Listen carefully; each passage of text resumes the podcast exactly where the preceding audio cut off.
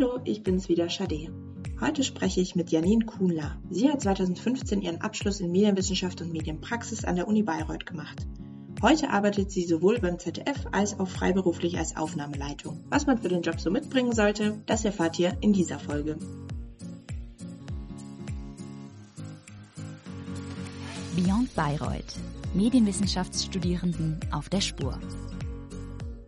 Hallo Janine, schön, dass du Zeit gefunden hast und heute bei uns im Podcast zu Gast bist. Stell dich uns gerne zu Beginn einfach kurz vor, wer du bist, wo du wohnst und natürlich, was du beruflich machst. Ja, danke für die Einladung. Ich bin Janine, wie schon gesagt. Ich äh, wohne in Leipzig im Moment und arbeite an vielen, vielen Orten, was Teil meines Berufs ist, nämlich ähm, der Aufnahmeleitung, beziehungsweise ganz genauer mache ich meistens Set-Aufnahmeleitung. Ja, vielen Dank für die Einleitung. Also so der Begriff Aufnahmeleitung ist ja wahrscheinlich den meisten jetzt aus dem Studium irgendwo auch schon so ein Begriff, aber erklär uns gerne mal, was das jetzt konkret in deinem Fall bedeutet. Äh, in meinem Fall bedeutet das, dass ich ein Volontariat beim ZDF gemacht habe. Wann habe ich angefangen? Uiuiui, 2018 und äh, bin auch übernommen worden. Arbeite dort in Teilzeit und arbeite auch ein bisschen frei. Die meisten Aufnahmeleiter arbeiten frei, also viele. Das ist, also ich hoffe, es ist schon so ein bisschen bekannt, weil es ist ein ganz, ganz wichtiger Beruf, der für die Organisation zuständig ist und dafür, dass alle ihre Arbeit ausführen können. Das sage ich immer zu meiner Familie, wenn die fragt, was ich eigentlich auf Arbeit mache. Ich gucke, dass alle anderen arbeiten können. Wie läuft das Ganze denn konkret ab? Also vielleicht kannst du uns einfach mal beispielhaft, exemplarisch an einem Projekt mitnehmen, ein Projekt, was dir besonders gut gefallen hat und uns erklären, wie da so die Abläufe sind und was du konkret machst. Ja, das ist so bei dem Beruf ein bisschen schwierig, weil es praktisch immer was anderes ist. Das ist aber nicht nur das Schwierige daran, weil das Schwierige ist ja nur das Erklären, sondern es ist auch das Schöne daran. Ähm, also mir macht das sehr viel Spaß, deswegen habe ich mir das auch ausgesucht. Jedes Projekt ist, ist anders. Wenn ich fiktional arbeite, ist mein Aufgabenbereich ein ganz anderer, als wenn ich bei einer Show oder beim Sport arbeite. Und auch Show und Sport unterscheiden sich wieder. Deswegen versuche ich mal so ein bisschen die Essenz äh, raus zu erklären, was man so macht. Dazu ist es wichtig zu wissen, dass es halt zwei Formen von Aufnahmeleitung gibt. Einmal den ersten und einmal den zweiten Aufnahmeleiter. Und der zweite Aufnahmeleiter steht am Set. Der erste Aufnahmeleiter ist meistens im Büro. Da gibt es aber auch fließende Übergänge, wo man beides macht oder im Wechsel. Und der erste Aufnahmeleiter im Büro kümmert sich, äh, so wie ich das jetzt gerade für Terra Express mache, um Drehgenehmigungen, um Technikbestellungen. Was machen wir noch alles? Raumbuchungen, Reisen, alles, was da, was so zur Organisation zu dem Dreh hinführt. Natürlich auch eine Dispositionserstellung, Absprache mit der Regie, auch Drehpläne zum Teil. Da ist es aber auch von Team zu Team und Projekt zu Projekt unterschiedlich, in welchem Bereich da was fällt. Ähm, und eine Setaufnahmeleitung ist, wie der Name so schön sagt, am Set unterwegs und kümmert sich dort darum, was im Tagesablauf geschieht. Also die Zeiten müssen eingehalten werden, die Ausführung der Disposition. Und da das meistens nicht klappt, so wie das bestimmt auch viele deiner Hörer selber aus ihren Projekten kennen, ist die Setaufnahmeleitung ganz wichtig, weil alle anderen so sehr mit ihrer Arbeit beschäftigt sind, dass es jemanden braucht, der für mich immer mein Lieblingsextremfall mit der Polizei redet, wenn die kommen äh, was man da eigentlich so veranstaltet. Und generell allgemeine Problemlösung an dem Tag, so ein bisschen auch eine Kinderbetreuung eigentlich. Ja, danke für die Erläuterungen. Du hast jetzt schon verschiedene Formate angesprochen, bei denen du tätig bist. Gibt es da eine grobe Verteilung, äh, so was das Verhältnis angeht, wie viel du an Fiktionalem beteiligt bist, wie viel an Shows, wie viel an Sport und wie läuft das ab? Also bewirbst du dich dann praktisch nochmal und sagst, ich würde gerne bei dieser und jener Show mitmachen oder wie wird das so zugeteilt? Also wie, wie läuft das ab? Also das Schöne ist, dass ich mich nicht mehr bewerben muss, ähm, weil ich das immer ganz, ganz furchtbar fand. Und zwar habe ich dieses Volontariat, also ich habe ja in Bayreuth studiert, deswegen bin ich ja auch hier und bin danach noch nach Augsburg gegangen, um einen Master zu machen, der mir sehr wenig bringt, aber ich habe einen schönen Zettel, wo das draufsteht. Und habe danach noch ein Volontariat gemacht ähm, und äh, bin jetzt froh, dass ich jetzt an einem Punkt bin, wo ich mir das selber aufteilen kann. Also so wie ich mich entscheide, auf was ich Lust habe, so arbeite ich. Und meistens läuft das über Kontakte. Das ist ganz, ganz wichtig. Und deswegen war für mich einer der Hauptgründe auch dieses Volontariat zu machen, einfach um mehr Menschen aus der Branche kennenzulernen, die einen dann auch immer mal wieder weitervermitteln. Und ich telefoniere ganz viel, äh, mache regelmäßig in verschiedenen Abständen halt Anrufe bei den Leuten, mit denen ich gerne zusammenarbeite und von denen ich hoffe, dass sie auch gerne mit mir zusammenarbeiten.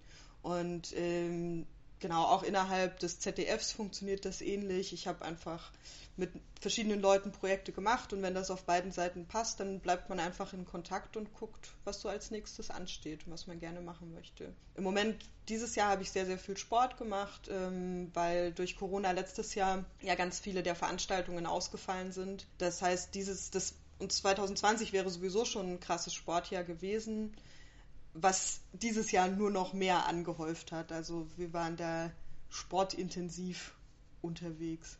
Jetzt hast du ja gesagt, dass du eben sowohl beim ZDF als auch freitätig bist und dass die meisten Aufnahmeleitungen auch freitätig sind. Was sind denn da so die größten Unterschiede, Vor- und Nachteile, wenn du das jetzt vergleichst, wo du eben beides machst und beides kennst?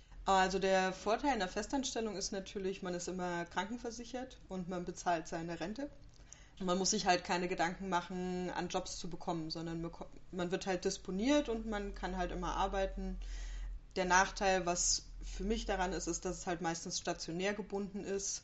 Das ist aber nicht für jeden ein Nachteil. Also ich habe auch Kollegen aus dem Volontariat, die sehr gerne in Mainz leben und da auch gerne geblieben sind und sich deswegen auch komplett haben festanstellen lassen und damit auch sehr zufrieden sind. Also ich wollte halt sehr, sehr viele unterschiedliche Dinge machen und habe mich deswegen entschieden, das so ein bisschen aufzuteilen. Ähm, und da kommt auch die, die Vorteile für die Freien hinzu, dass man das sich wirklich aussuchen kann. Ähm, mit wem möchte ich arbeiten, wann möchte ich arbeiten. Aber der Nachteil ist eben, dass man dann praktisch immer von Projekt zu Projekt arbeitet und sich dazwischen tatsächlich arbeitslos meldet, was am Anfang, wie mir viele Kollegen haben, erzählt haben, sehr anstrengend ist, bis man dann so einen Berater hat, der sich, der weiß, was man macht, weil das natürlich fürs, für diese Behördengänge sehr kompliziert ist zu verstehen. Ich arbeite, nur ich arbeite gerade nicht. So, und das, dass es so diesen ständigen Wechsel einfach gibt. Und ein sehr guter Kollege vom, vom SWR, der das schon sehr, sehr lange macht, hat mir auch erzählt, dass es natürlich auch schwierig ist für andere Behörden, als er versucht hat, was zu kaufen, eine Wohnung oder ein Haus, dann kommen natürlich die Banken und sagen, ja, aber sie sind ja ständig arbeitslos und das dann halt in den Gesprächen einzubringen und zu erklären. Ich hatte das auch selber, als ich in Leipzig eine Wohnung gesucht habe, ähm, weil ich natürlich mein Einkommen natürlich sehr schwankt, je nachdem. Also im Winter arbeite ich zum Beispiel weniger als im Sommer, weil da einfach mehr passiert.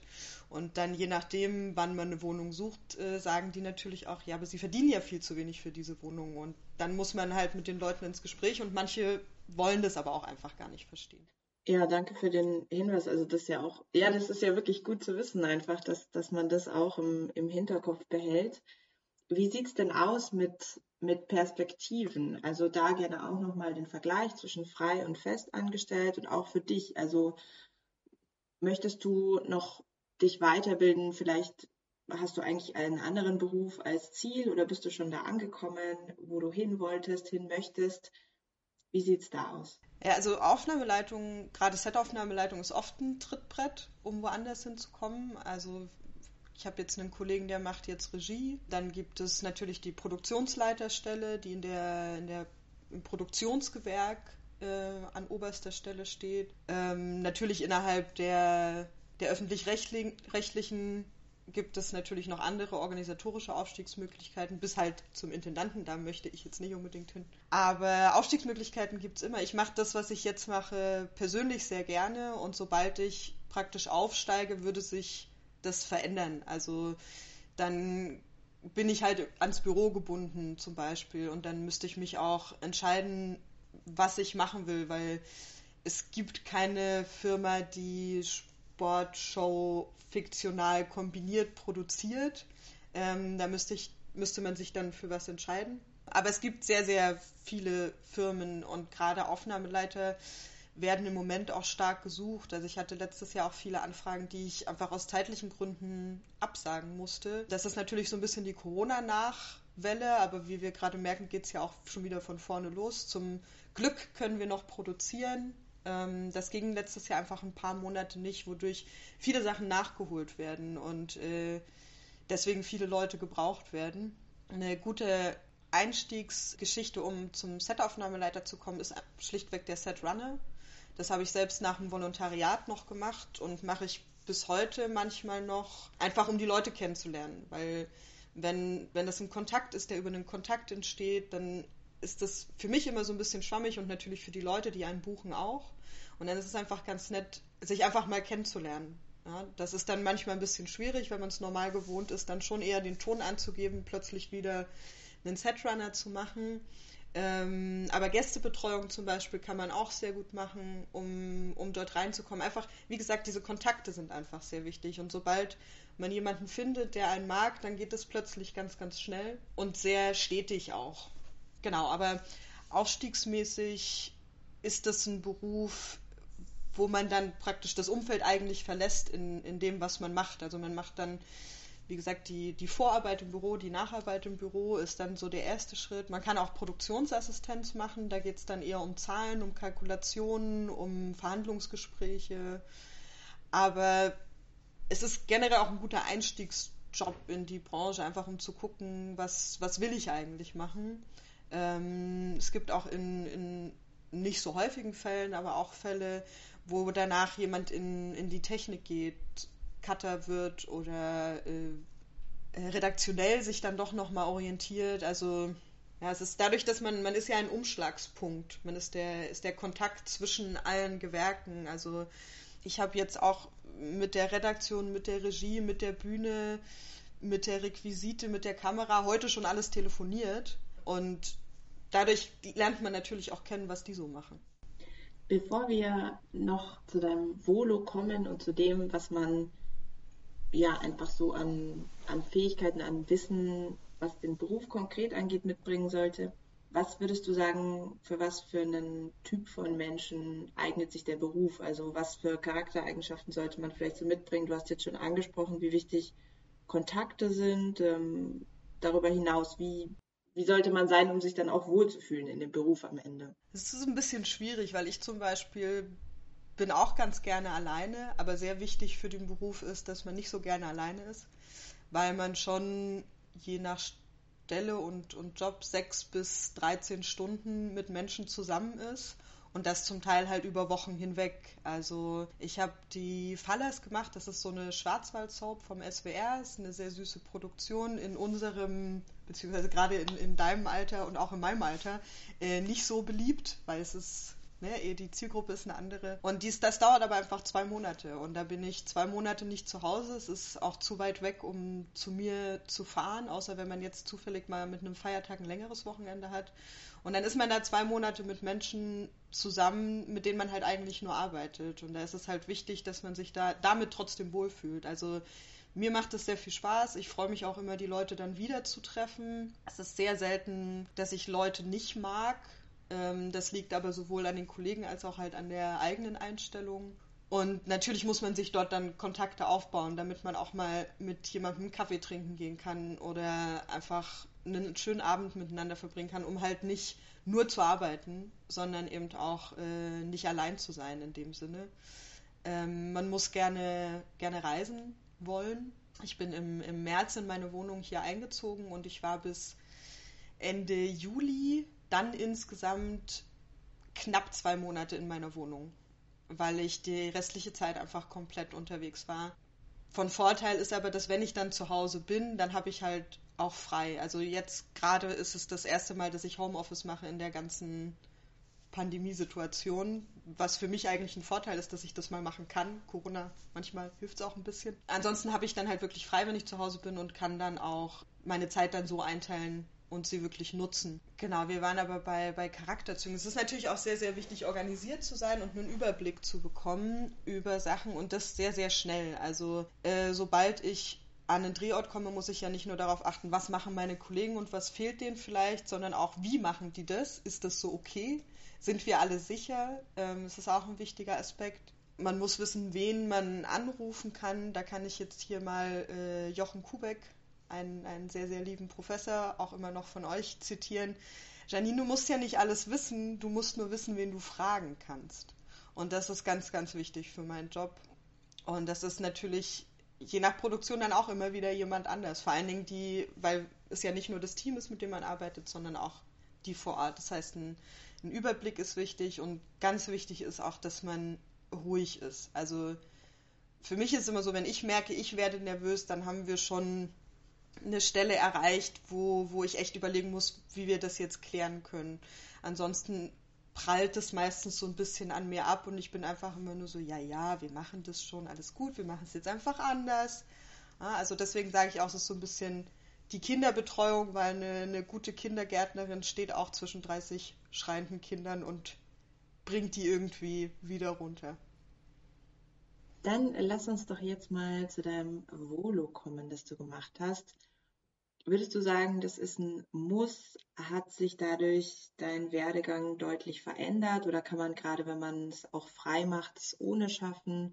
Was ist da vielleicht so der Unterschied auch jetzt zum Studium, in dem wir ja natürlich an der Uni das Ganze ein bisschen anders aufgebaut haben, aber eben in Bayreuth ja sowohl die Theorie als auch den Praxisteil haben? Also Bayreuth hat mir sehr viel geholfen generell, also ich habe auch sehr, sehr gerne äh, Bayreuth studiert, sonst hätte ich auch nicht Ja gesagt zu eurer Anfrage, denke ich. Aber es, also ich hatte da schon von da einen guten Überblick, wie funktionieren Produktionen, weil ganz ehrlich gesagt und vielleicht ein bisschen leise gesagt, es ist auch manchmal nicht so viel unterschiedlich zwischen unseren chaotischen Studentenproduktionen und dem, was halt im professionellen Bereich passiert. Da muss man gar nicht so eine Angst haben, wenn man, wenn man da dann den Weg einschlägt. Aber natürlich ist, habe ich wir hatten auch jemanden, der hat das Studium dann abgebrochen und hat eben Z-Runner gemacht und ist über den Z-Runner jetzt auch ein sehr guter Aufnahmeleiter geworden.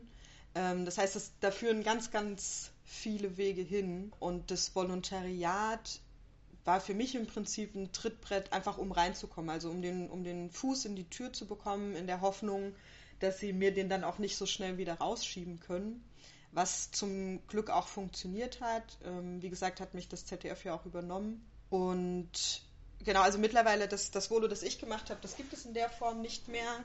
Da gibt es mittlerweile wieder das AGM-Volo, wo das ZDF lange Zeit nicht mitgemacht hat, jetzt aber wieder dabei ist, ähm, wo man einfach verschiedene Stationen auch abläuft. Also innerhalb, ich glaube, die Kollegen sind zwischen drei und vier Monate an einem Ort und wechseln dann. Und das, das ist äh, ganz cool, weil man unterschiedliche Anstalten kennenlernt, also vom BR, HR, also diese ganzen Drittprogramme des ARDs und eben vom ZDF verschiedene Abteilungen, wo man halt auch wieder unglaublich viele Leute kennenlernt. Also wenn man die Gelegenheit hat, das Volontariat zu machen, würde ich das, denke ich mal, nicht ablehnen als, als Schritt. Vor allen Dingen, weil es halt ganz schön ist, man hat eben ein Sicherheitsnetz. Also man ist da am Anfang noch nicht alleine unterwegs, sondern läuft eben mit. Man kann die Arbeitsweise verschiedener Aufnahmeleiter einfach beobachten und sich da positiv und negativ Beispiele raussuchen. Wie würde ich das machen? Wie würde ich das auf keinen Fall machen? Ähm, aber zur Aufnahmeleitung führen, führen tatsächlich sehr, sehr viele Wege, wenn man das will.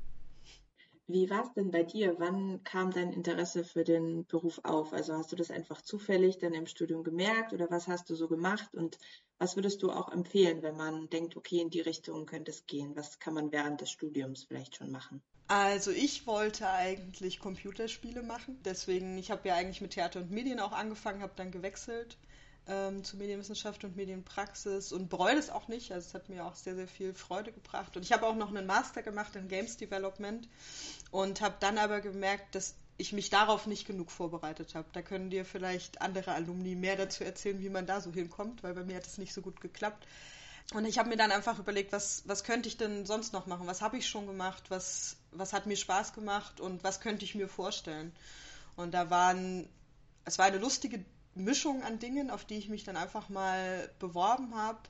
Und äh, am Ende habe ich dann durch Zufall tatsächlich äh, bei einem Besuch in Bayreuth durch eine ehemalige Mitstudentin, die hat dann gesagt, ja, das ZDF sucht gerade. Wenn du morgen nach Hause fährst, die haben die Frist verlängert, da kannst du es ja noch abschicken. Das war 1 Uhr nachts im Rosa Rosa. Es war super. Ähm, ich habe das dann aber noch gemacht und die Bewerbung hat auch geklappt.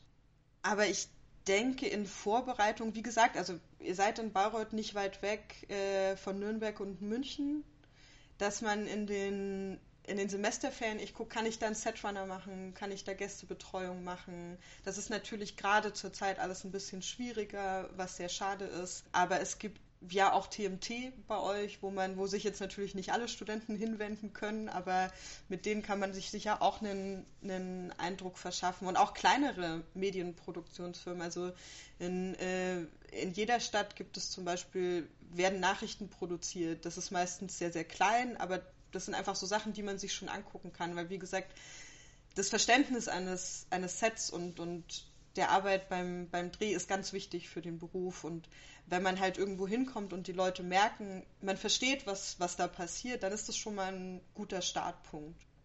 Aber auch die Sachen, die wir im Studium gemacht haben, waren jetzt für mich nicht unhilfreich. Also das konnte ich auch immer angeben und auch wenn ich da mit den Leuten drüber gesprochen habe, haben sie auch immer gesagt, ah, das scheint ihr ja aber ganz gut zu machen da.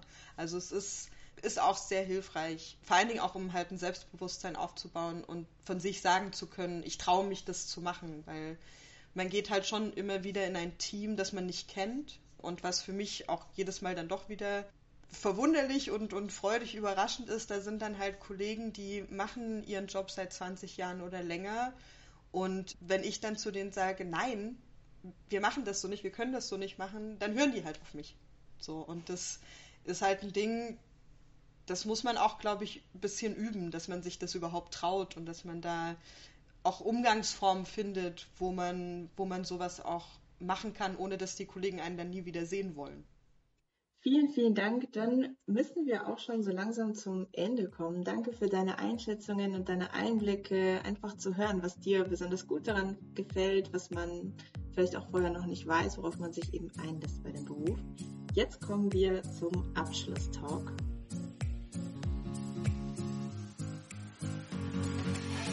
Der Abschlusstalk. Was war denn dein denkwürdigster Moment in Bayreuth? Mein denkwürdigster Moment in Bayreuth. Hm.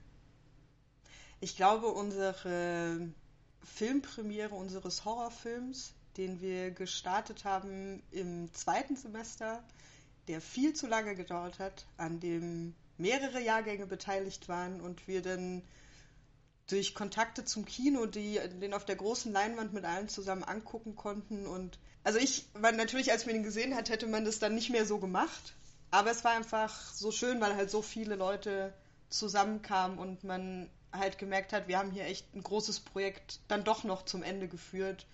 Und äh, es hat uns auch alle näher zusammengebracht. Wie heißt der denn? Kann man sich den dann irgendwo ansehen? Äh, der heißt LSD ich glaube aber, man kann den sich tatsächlich nicht ansehen. Wir haben den nie irgendwo hingestellt.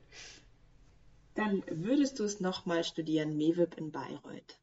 Ähm, ich weiß, dass sich der Studiengang mittlerweile ein bisschen verändert hat, deswegen bin ich mir da nicht mehr so sicher, aber ich muss auch sagen, dass Bayreuth ist einfach eine sehr schöne Stadt. Das ist vor allen Dingen auch eine schöne Stadt zum, zum ersten Mal irgendwo alleine wohnen oder halt von den von den Eltern wegziehen. Das fand ich damals sehr gut. Und äh, prinzipiell finde ich die Universität in Bayreuth macht das schon ganz gut. Wir haben ein schönes Gelände, es ist gut vernetzt. Unsere Professoren, gerade auch in der Medienwissenschaft, sind, denke ich mal, immer offen. Zumindest war das bei uns so.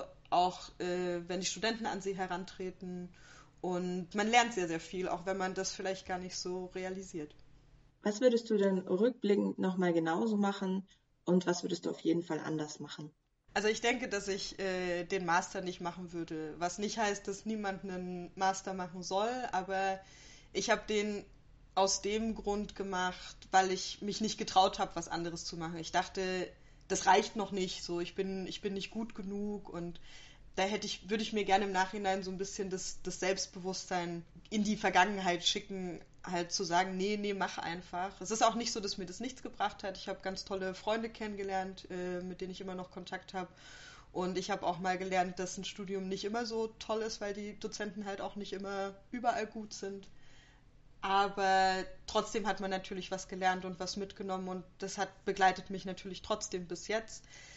Das heißt, es ist nichts, was ich bereue, nur es ist was, wo ich mir im, im Nachhinein denke, ich hätte dann einen anderen Weg gehen können. Ich hätte noch eine Ausbildung machen können und ich hätte das vielleicht praktisch den Punkt, den ich jetzt erreicht habe, hätte ich eventuell ein bisschen früher erreichen können, wenn ich das nicht gemacht hätte.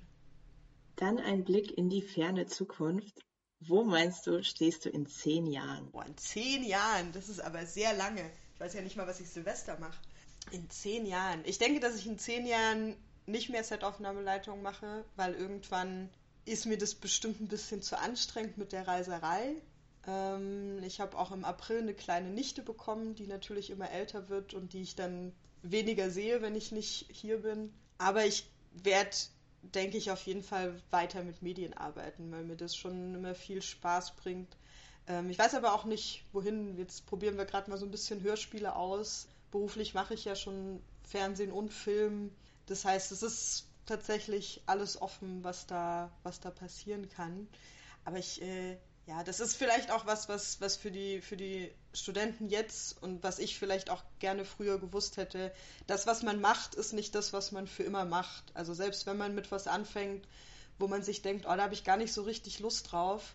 Es kann aber immer ein Schritt sein und manchmal macht man auch Sachen und merkt erst, wenn man sie macht, dass sie richtig cool sind. Zum Beispiel mache ich jetzt super viele Sportproduktionen und als ich das erste Mal zum Sport wollte, habe ich gedacht, oh mein Gottes Willen, Sport und ich und Sportproduktion, pff, das wird überhaupt nichts für mich und jetzt mache ich es regelmäßig, weil es sehr, sehr viel Spaß macht. Also probiert Sachen aus, denkt nicht, ihr müsst wie die Generation unserer Eltern bis zur Rente in einem Job bleiben, weil das, das ist nicht mehr so und das ist eigentlich ganz schön.